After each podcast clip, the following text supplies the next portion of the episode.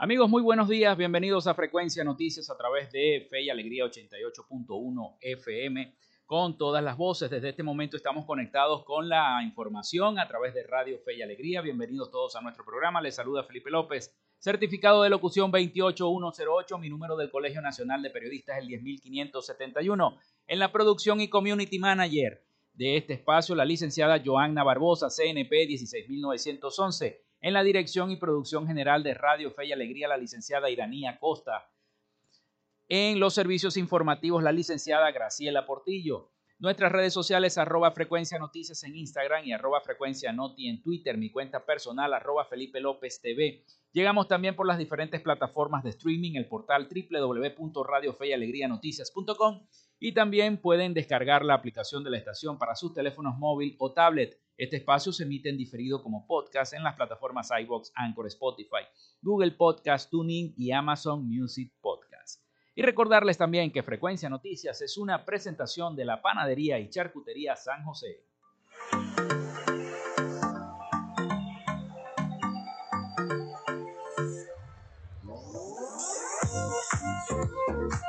Si estás buscando el mejor pan de la ciudad para tu hogar o piensas en un emprendimiento de comida rápida y necesitas el pan de hamburguesa o perro caliente más sabroso de Maracaibo, en la panadería y charcutería San José te estamos esperando, con la mejor atención y el pan más caliente y delicioso.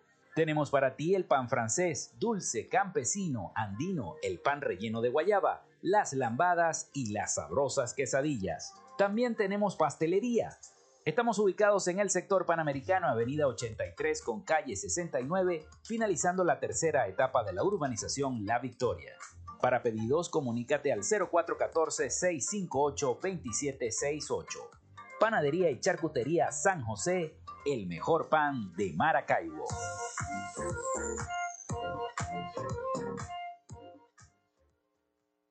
Y también lo hacemos en una presentación de la gente de Oasis Car Wash Multiservicios.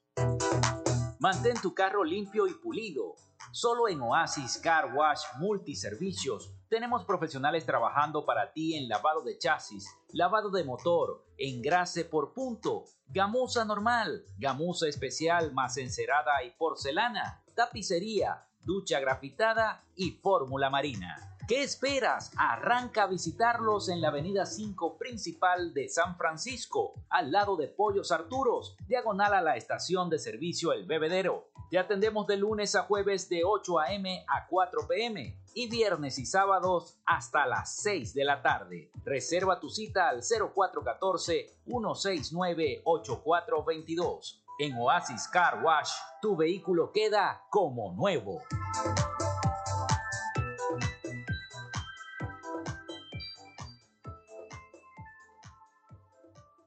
También lo hacemos en una presentación de Social Media Alterna.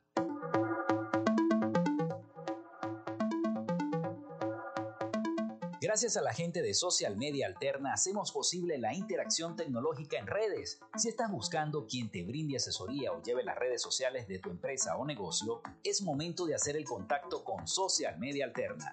Diseño de logos profesionales, community manager, diseño y administración de páginas web, podcast y radio online.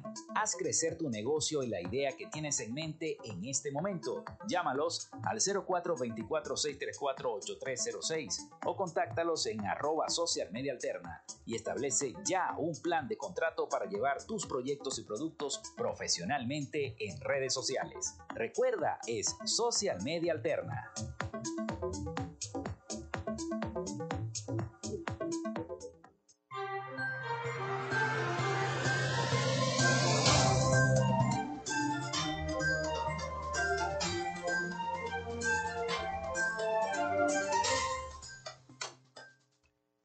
Bueno, son las 11 y 14 minutos de la mañana acá en Frecuencia Noticias a través de Radio Fe y Alegría 88.1 FM. Hoy es jueves, jueves 12 de mayo. Nace un día como hoy Flores Nightingale en 1820, enfermera, escritora y estadista británica. Por eso hoy se celebra el día de esa profesión de la enfermería. También se funda Nokia en el año 1865. El, vicepresidente estadounidense Richard Nixon visita a Venezuela como parte de una gira por América del Sur en 1958, el 12 de mayo. Última emisión del programa La Familia Monster en 1966.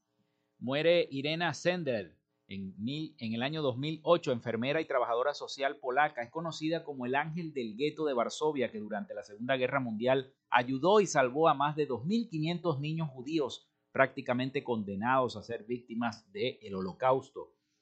Un día como hoy también muere Jacinto Kovic en el año 2014, médico y científico venezolano. Hoy es Día Internacional de las Enfermeras, Día Internacional contra la Fibromialgia, Día del Comunicólogo y Día Escolar de las Matemáticas.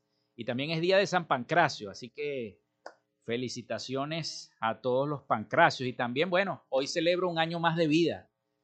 Gracias a Dios y a la Virgen Santísima, Nuestra Señora de Chiquinquirá. Así que bueno, felicitaciones para mí también que celebro este año, un año más de vida, un año más de cumpleaños. Bueno, hoy les tenemos bastante información porque este, siguen las lluvias, continúan las lluvias en nuestro estado Zulia. Esperemos que eso no ocurra a mayores, que la cosa baje, que el cauce de los ríos baje. Pero en la costa oriental del lago específicamente en Tijuana, en Lagunillas, todo eso amaneció inundado. Estuvo lloviendo por más de siete horas en esa zona de la costa oriental del lago. Siete horas de lluvia tuvieron los habitantes de esa zona, así que todo eso está anegado por las aguas.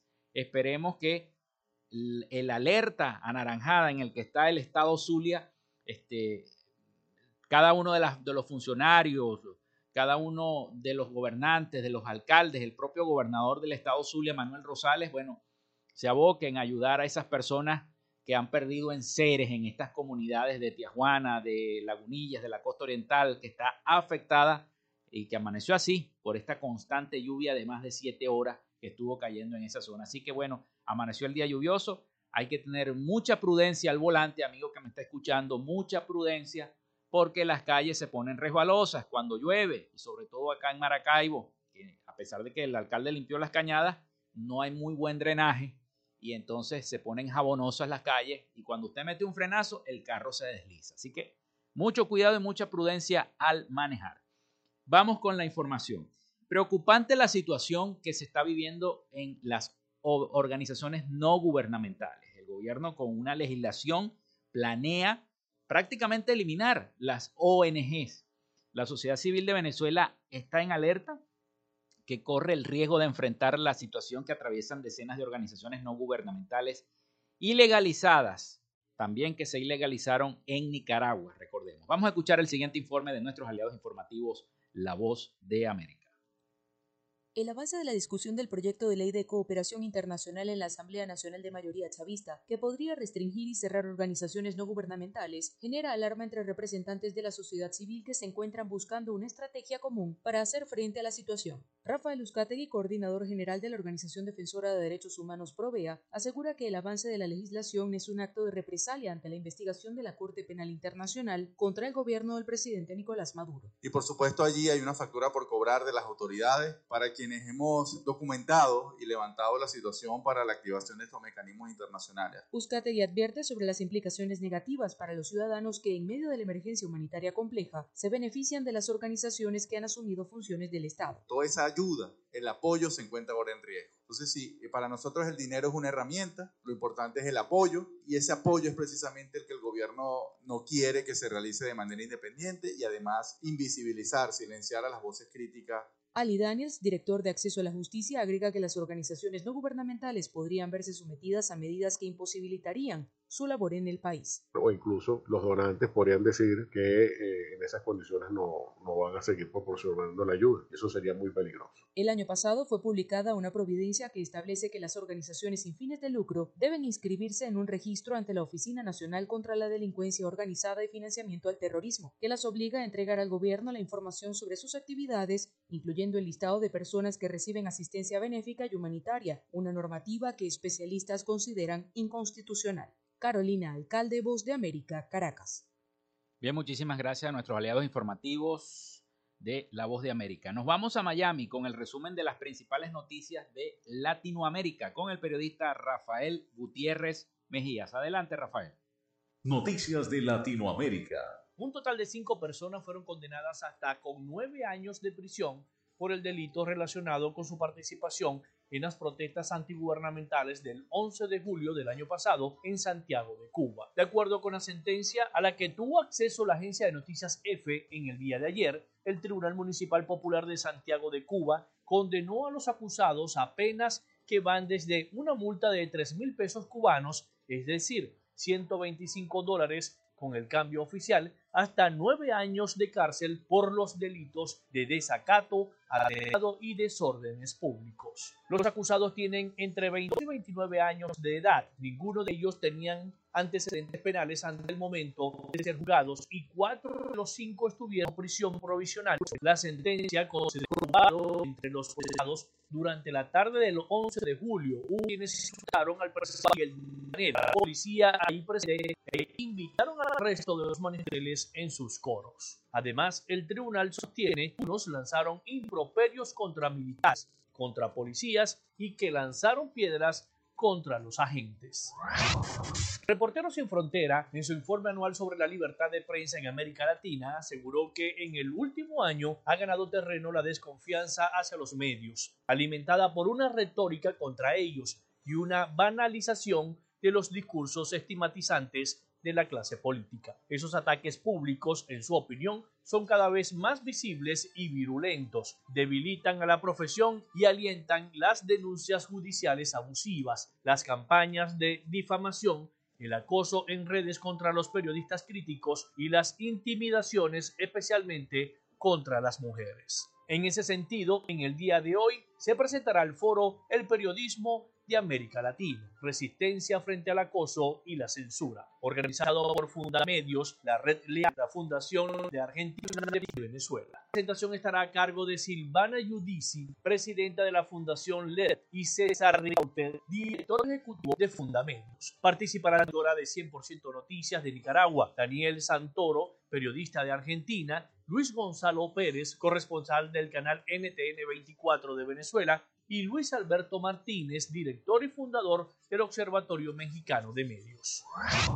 El Ministerio Público venezolano imputó a cinco adolescentes por acoso escolar. El fiscal general de la Nación, Tarek William Saab, presentó ante el Parlamento un proyecto de ley para prevenir, sancionar y atender el acoso escolar. Hemos comenzado a judicializar aquellos casos que hemos conocido en redes sociales y los que han sido denunciados en despachos fiscales, donde se producen daños físicos y emocionales a niños y adolescentes, así como a personas con condiciones especiales, entre ellas el síndrome de Down. SAP hizo mención a los tres casos más recientes en los que fueron imputados varios adolescentes, principalmente por el delito de causar lesiones intencionales que acarrean privacidad de libertad. El fiscal se refirió a un primer video que circuló en redes sociales que muestra a un adolescente de 15 años golpeando a otro de la misma edad en una escuela en Caracas, causándole contusiones en párpado superior izquierdo y hemorragia subconjuntiva izquierda, requiriendo 21 días de curación.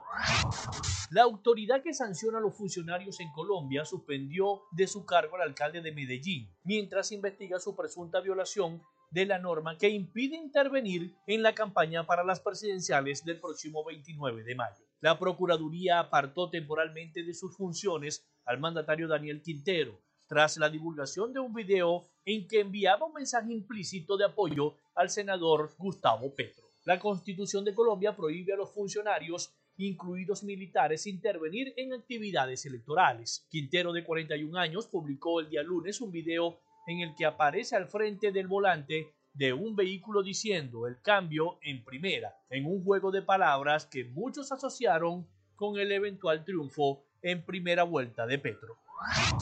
Hasta acá nuestro recorrido por Latinoamérica. Soy Rafael Gutiérrez. Noticias de Latinoamérica. Muchísimas gracias a Rafael Gutiérrez Mejías por el resumen de las principales noticias de Latinoamérica. Vamos a hacer nuestra pausa y al retorno nuestros invitados del día de hoy. Ya regresamos. Ya regresamos con más de Frecuencia Noticias por Fe y Alegría 88.1 FM con todas las voces.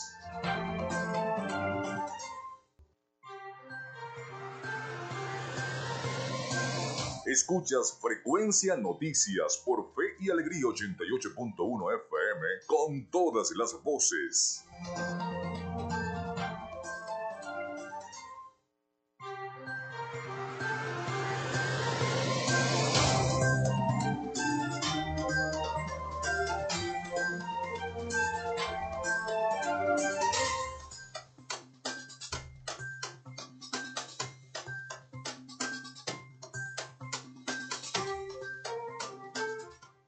Son las 11 y 27 minutos de la mañana acá en Radio Fe y Alegría 88.1 FM y su programa Frecuencia Noticias. Vamos con nuestra sección Hoy Dialogamos con. En Frecuencia Noticias, hoy dialogamos con... Dialogamos con la doctora María del Rosario Rosel Pineda, presidente de la Asociación Civil Una Arboleda para Maracaibo sus redes sociales arroba arboleda mcbo 2222. Es médico pediatra y profesora también de la Universidad del Zulia. Bienvenida, profesora, doctora. ¿Cómo quiere que le llame? Como, yo quiera. Bueno, muy buenos días a ustedes, eh, directores del programa, Fe y Alegría, por recibirnos con esta idea y a toda tu audiencia, por supuesto, a la queremos enamorar. Qué bueno. En esta, en esta proposición en este proyecto que comenzó con un sueño a finales de, febrero de este año, dado la cantidad de calor que hay en Maracaibo. Maracaibo es una ciudad inhóspita y dentro de esa fase hay un calor bastante fuerte, sobre todo en ciertas áreas, ¿no?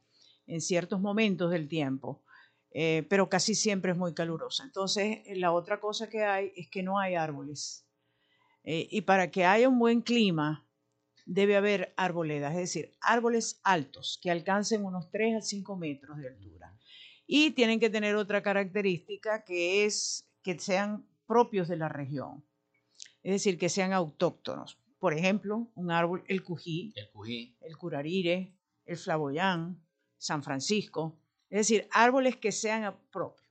Y la otra cosa es que eh, no hay y entonces el calor es más fuerte. Aparte de que los árboles eh, contribuyen a la oxigenación del ambiente, porque a través de la fotosíntesis ellos producen oxígeno para el aire.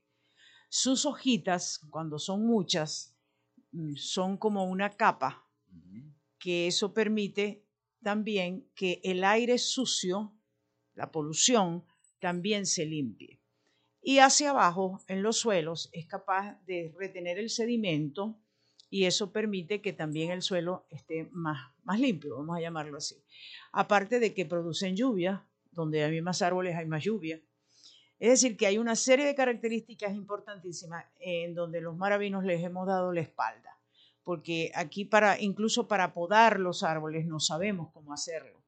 Y te estoy hablando de organismos como Corpoelet, por ejemplo, ¿no?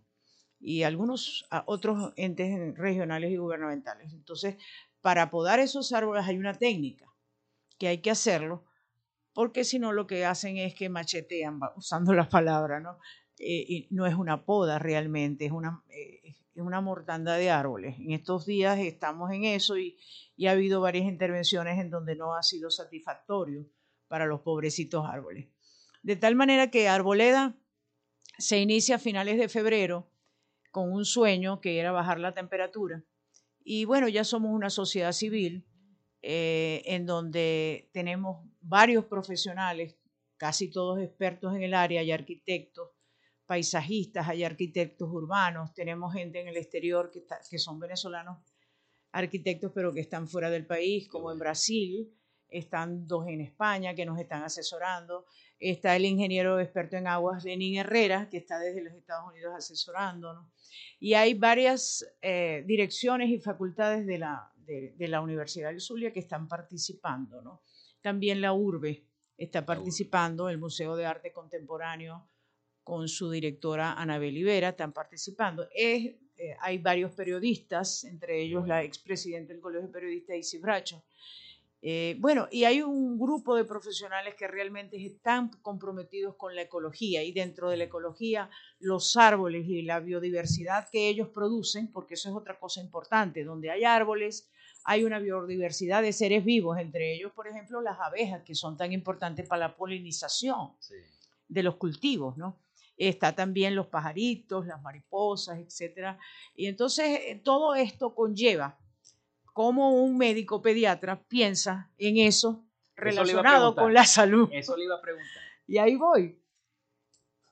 La salud del individuo, como dice la Organización Mundial de la Salud, no es solamente la ausencia de enfermedad, sino es el, es el bienestar biopsicosocial. ¿Qué significa eso?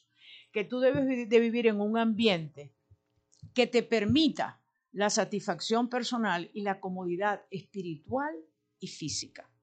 Y realmente Maracaibo no lo es. Maracaibo es una ciudad muy inhóspita, el calor contribuye, por supuesto, muy fuerte, y el calor lleva a una serie de estas ciudades inhóspitas, llevan a una serie de estrés en el organismo con una liberación de una hormona que es muy importante, pero es una hormona que produce mal, que son las catecolaminas.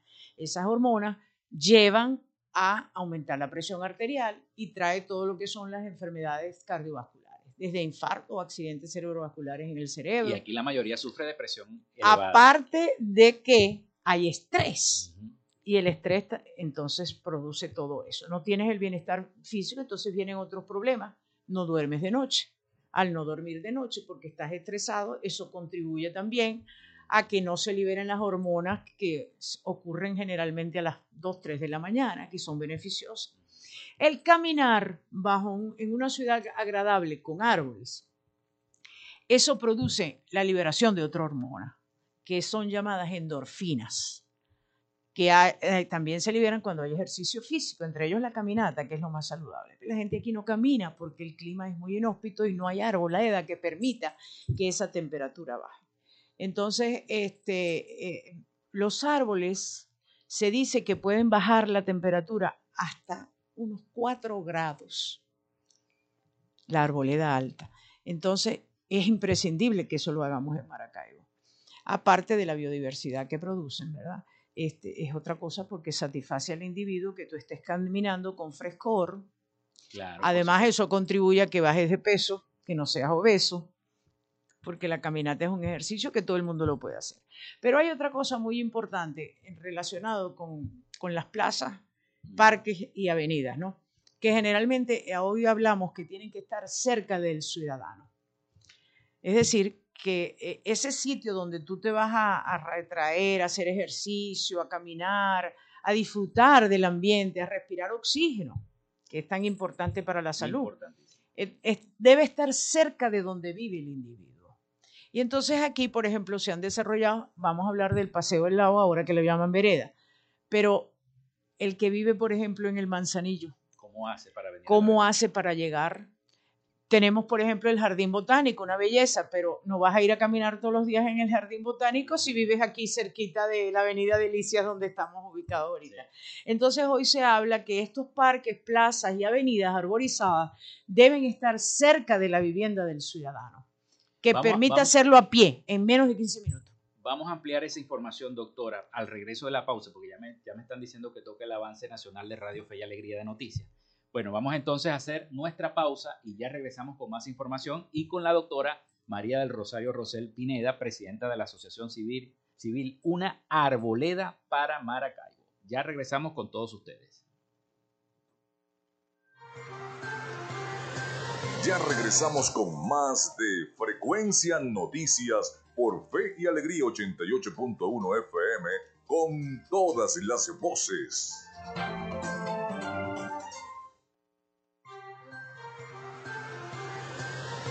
Estás en sintonía de Frecuencia Noticias por Fe y Alegría 88.1 FM con todas las voces.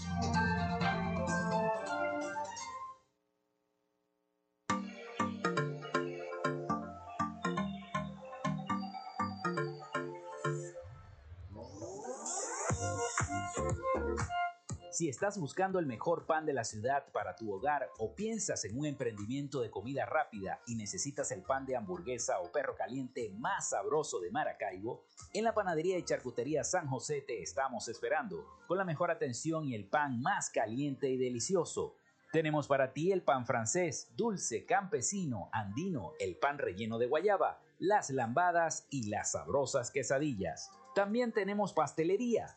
Estamos ubicados en el sector panamericano, Avenida 83 con calle 69, finalizando la tercera etapa de la urbanización La Victoria. Para pedidos, comunícate al 0414-658-2768. Panadería y Charcutería San José, el mejor pan de Maracaibo.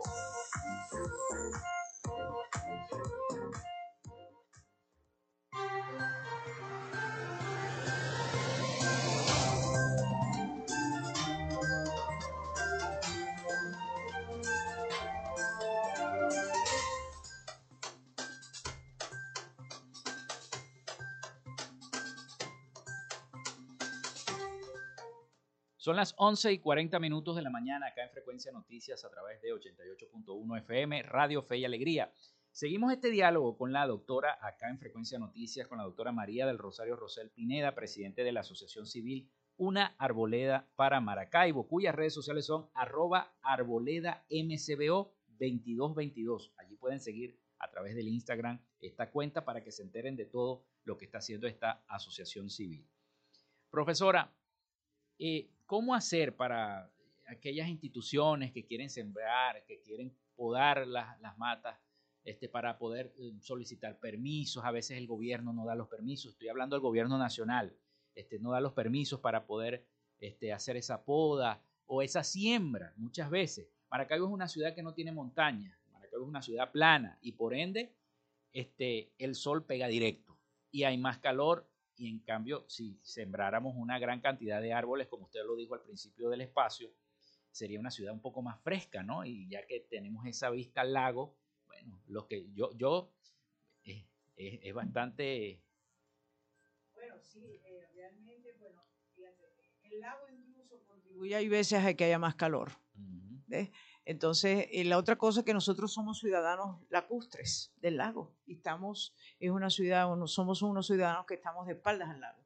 Si tú te pones a ver, las construcciones de edificios que hay allí han impedido eh, incluso la vista hacia el lago. Bueno, yo vivo en la parroquia de Santa Lucía. Tenemos que rescatar, tenemos que rescatar esa, el lago de Maracaibo, porque realmente el lago de Maracaibo está bastante, bastante contaminado y es otro de los, de los otro, detallazo que tenemos en Maracaibo. ¿no? Es verdad lo que dices tú, ahí vemos que hay una, una desunión en todos los organismos que deberían estar unidos. Y esa es una de nuestras funciones, de nuestros objetivos grandes. Como organización, tratar de unir sociedad civil, vecinos, estudiantes de todos los niveles, con sus profesores y, y padres y representantes, gobierno regional, gobierno local y gobierno nacional. Y otras sociedades que también están en lo mismo, pero que están dispersas. Ese es uno de nuestros objetivos, tratar de fomentar la unión para que todos trabajemos por una Maracaibo más verde y más amable. Ese es nuestro eslogan. Y lo dijo primero que la... bueno, desde, desde, finales de febrero que estamos, ese ha sido nuestro eslogan, ¿no? Una ciudad más verde y más amable. Para allí debemos mirar todo y construir esa ciudad que nos merecemos, queremos y ese debe ser nuestro sueño, pero ponerles las patitas a andar, perdonándome la expresión, para que eso se haga realidad. Y vemos que el alcalde apoya esta, esta premisa. Eh, ya estuve leyendo varias ruedas de prensa, varias notas de prensa en los medios digitales este, sobre esto, ¿no? y, para cuándo más o menos se tiene estipulado comenzar con esta belleza de, proyecto? Bueno, eh, el, gobierno local y regional realmente están haciendo un gran esfuerzo para comenzar con esto y nosotros hemos hecho varias alianzas con ellos a través, sobre todo con el gobierno local. Ayer estuvimos una entrevista con el director del despacho, el, profesor, el doctor Pedro Guanipa. Eh, fue muy excelentísima la, la reunión, quedamos en unos acuerdos que vamos a firmar o vamos a honrar para lograr el objetivo, que es el mismo de ambos, soy de todos, una ciudad más verde y más amable. Yo, creo que es con el Instituto Municipal de Ambiente, ¿no? Es, es directamente con el director del despacho del alcalde. Eh, tuvimos una reunión también con el, el, director del Instituto de Ambiente, el regional, que es eh, Ángel Pérez, muy excelente también. Es más, ya hicimos, nosotros tenemos como una plaza espejo en donde estamos interviniendo y ellos formaron parte de esa intervención. Ahí están los vecinos, está un grupo de médicos de una promoción, del cual se le va a dar el nombre, y está la alcaldía a través del IMA, del el licenciado Pérez. Y entonces, bueno, ahí se ha hecho varios, varias intervenciones. Ahí hay seis árboles que se están rescatando. Y el resto se está en el proyecto que lo está haciendo desde Brasil la profesora Carla Urbina de la Facultad de Arquitectura, que ella forma parte de la organización. Tenemos también la, el Olegario Villalobos, las urbanizaciones La Estrella y La Maracaibo. hemos convenido con, con, el ingeniero de, sub, de, de, subdirector de infraestructura, él se llama Marcos este, Gutiérrez Ramírez. Él está trabajando con nosotros y hemos dado las instrucciones, nuestra asesoría para la poda de los árboles. Y ahora vamos con la fase de siembra. ¿Qué tipo de árbol? Y los vecinos están participando mucho en esa, en esa cosa. Porque nuestro objetivo también es educar, como te decía, en todos los niveles. ¿no? Porque nada hacemos con eh, sembrar si después no mantenemos. Y entonces, ¿quién, tiene la, quién, ¿quién va a tener la obligación de ayudar al mantenimiento? Tienen que ser los vecinos, los que, estamos, los que están cerca de allí. Y a los estudiantes de todos los niveles, incluso universitarios, encenderlos por este amor por la naturaleza, ¿verdad? Por este amor por su ciudad, Maracaibo. Que ese sería nuestro verdadero compromiso como zulianos y maracaiberos. Entender que ese es el compromiso. Tener una ciudad como la que merecemos y la que debemos lograr que la, que la tengamos, valga la redundancia. También se dice que los expertos a nivel mundial dicen que este, para que una ciudad esté bien arborizada y tengamos todos estos beneficios, se necesita aproximadamente entre 10 y 15 metros cuadrados por habitante de área verde. Y Maracaibo solamente tiene 2 metros cuadrados por habitante. de tal manera que, que ustedes ven cuál es la real necesidad. Y la otra cosa que entre ahí la educación. La mayoría de las urbanizaciones en los sitios la gente tiende a podar tipo Disney con muñequitos y eso no es lo que necesitamos. O en forma geométrica. En forma geométrica. Necesitamos árboles, también matas ornamentales o arbolitos ornamentales, pero ya eso es otra cosa. Pero árboles es la necesidad prioritaria. Para lograr, este es un gran objetivo que tenemos, llegar por lo menos en un año a 9 metros cuadrados por habitante. Por eso es que todos tenemos que participar. Aquí la inversión realmente no se cuantifica porque el beneficio es muy grande para todos los que habitamos en Maracaibo y los visitantes de Maracaibo. Entonces, eso es, eso es un, objetivo a lograr, es posible, es viable, eh, de tal manera que podamos tener una, una ciudad sustentable, que no la tenemos en este momento. Hasta ahora tenemos varias alianzas con varias organizaciones, entre ellos las que les acabo de mencionar de la alcaldía, que va muy bien, ¿no? Este, eh, tenemos también alianza con la Universidad Zulia, por supuesto, la Universidad Rafael Ordaneta, este, el Rafael, eh, la, la, Urbe, este, y eh, próximamente con la Cecilia Costa vamos a tratar de entrar también porque creemos que todas las universidades y todos los entes pues, deben participar. Y han tocado también este, puertas de, de, colegios para incluir a los niños también en eso. Bueno, en este momento, como está finalizando el año escolar, estamos trabajando el equipo de trabajo sobre el objetivo educativo, sobre las guías que se van a usar para hacer ese entrenamiento. De todas maneras, estamos asesorando en este momento algunos colegios porque como viene el Día del Árbol, ya está muy, muy, muy aquí encima. Andan como locos buscando árboles de, de 1 o 1.5 metros y sobre todo curarires. Entonces, ¿qué pasa? Es difícil conseguir ese tipo de árbol acá, porque para poder tener el árbol se necesita un tiempo de crecimiento y para iniciar necesitamos los semilleros. Si no hay siembra de semillas, no hay árbol. Y los tres semilleros en los que tenemos este, alianzas son el Jardín Botánico, la Vereda del Lago y la de la Facultad de Agronomía. Entonces, en este momento estamos, ayer fuimos con, con Juan Marrufo y, la profesora arquitecto María Alejandrina Faría a la vereda, asesorar allí algunas cosas en el vivero de la vereda, que hay dos sitios, el mismo vivero, pero está en dos sitios distintos, en la primera etapa y en la segunda. Fuimos al al jardín botánico también, ahí está ya el semillero comenzando y en agronomía.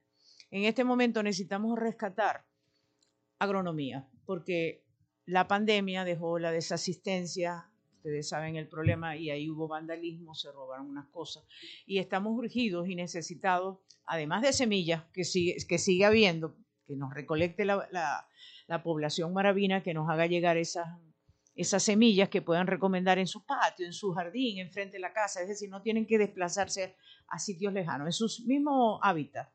Estamos, necesitamos urgente mangueras conectores y una bomba de agua de dos, de dos caballos.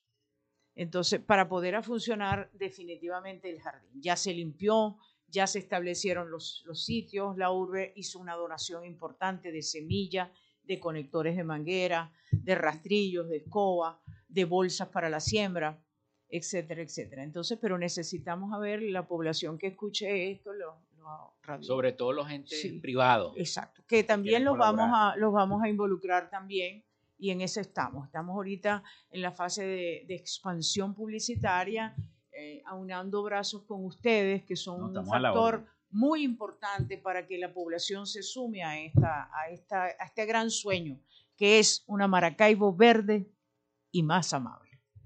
los tipos de árboles que ustedes van a, a, tratar de sembrar en Maracaibo, porque se, se, habló mucho de que el árbol de nin produce muchas enfermedades, incluso trae insectos, ratas, todo tipo de, de, alimañas, ¿no? Entonces la gente, a lo mejor no, no, esa es una mata de nin, hay que cortarla.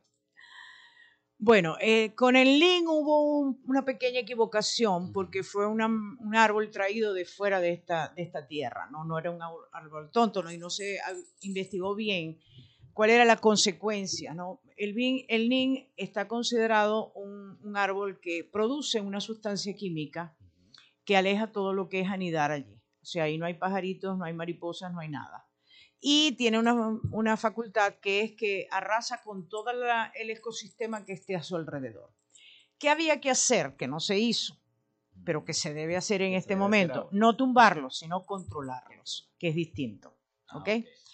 Hay también que en el segmento anterior a la pregunta que no te había respondido, el, problema de que la gente piensa que las hojas son basura. Y entonces cortan el árbol porque le ensucian el jardín o el patio o la avenida. No, señores, esas hojitas son abono para esas mismas plantas. Lo que hay es que recolectarlas, colocarlas en un huequito que se puede hacer o en un pote y allí ella misma va a ir se le puede echar alguna cosa, ¿verdad? Pero generalmente ellas mismas van descomponiéndose y eso es un abono, y eso se convierte en un abono para las mismas. Muchos países eh, de fuera lo que hacen es que esas rojitas las recogen y se las colocan alrededor del árbol de su, de su misma fe. La otra pregunta que me hacías es en relación con los árboles. Ve, Maracaibo tiene cuatro, es, es cálido y es semiárido, ¿no? Es una zona de ese tipo pero tiene cuatro tipos de vegetación. Entonces, en, 5 de julio, por ejemplo, hay dos, de dos a tres tipos de vegetación, que termina una con el milagro y la que comienza en lo que es los olivos después Ciudad Universitaria que atraviesa la avenida, ¿ok? Ahí hay otro tipo. Entonces, lo que hay que hacer es sembrar, y para eso estamos, para asesorar, qué tipo de árbol en cada sitio. Porque no es cualquier árbol. Hay árboles que necesitan más agua. Entonces, esos son árboles difíciles de, crecer aquí en Maracaibo porque el agua la tenemos escasa, ¿verdad? Es difícil. Entonces, es difícil. Por ejemplo, a orillas del lago son los mangles, básicamente. Las uvopaleyeras, los cocotales nuestros, no cocotales traídos de, Filipinas o no, no, no. Eso no sirven para acá porque no es la tierra propia de ellos. No, que los de aquí. Lo de aquí, exacto. El nim, por ejemplo, es un árbol muy noble. Además es un árbol que él mismo se esculpe.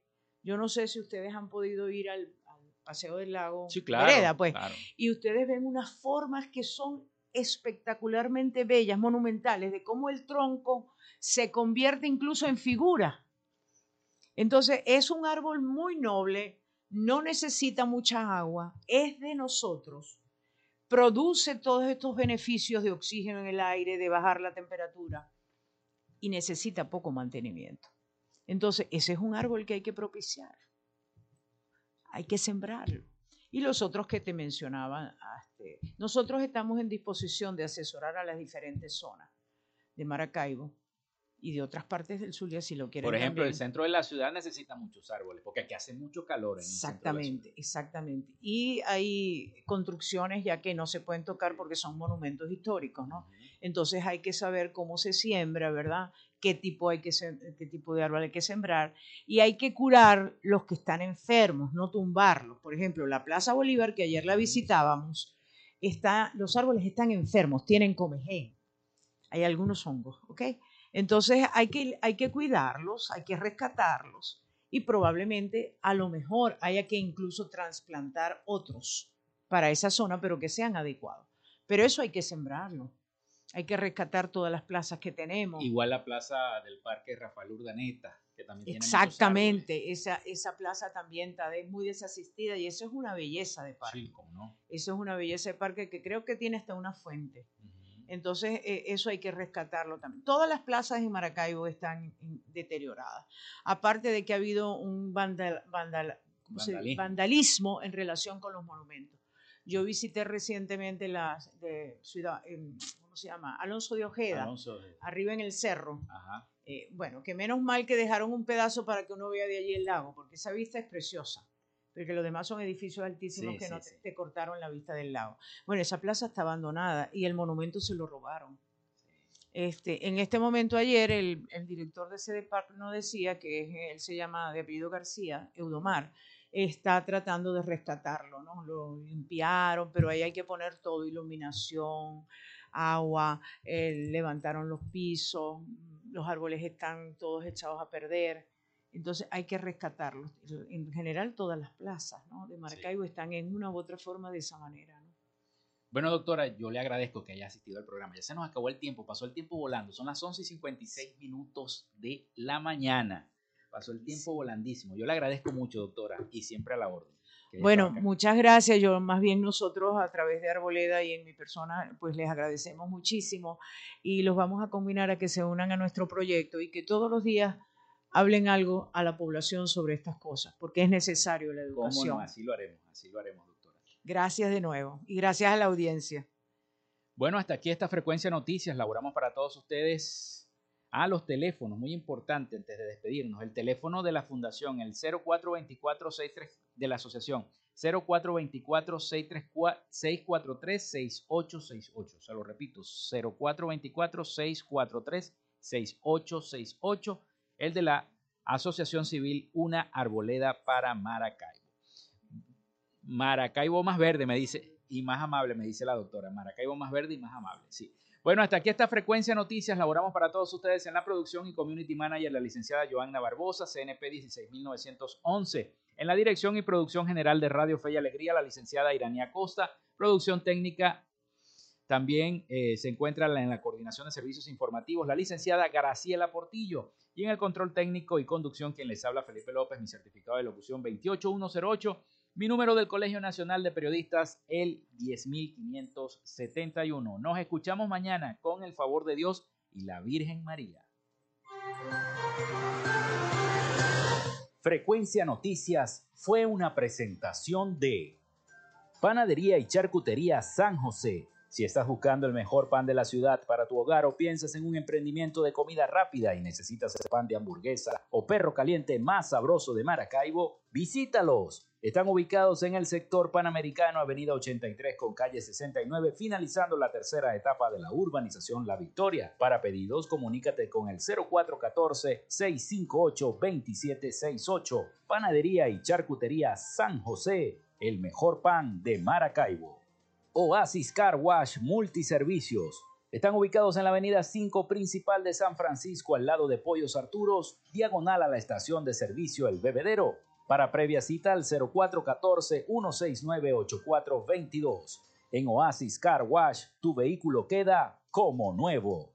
Gracias a la gente de Social Media Alterna hacemos posible la interacción tecnológica en redes. Si estás buscando quien te haga un logo profesional, un community manager, diseño y administración de páginas web, podcast o radio online, haz crecer tu negocio y la idea que tienes en mente en este momento. Llámalos al 0424-634-8306 o contáctalos en Instagram en arroba social media alterna y establece ya un plan de contrato para llevar tus proyectos y productos profesionalmente en redes sociales. Recuerda, es Social Media Alterna.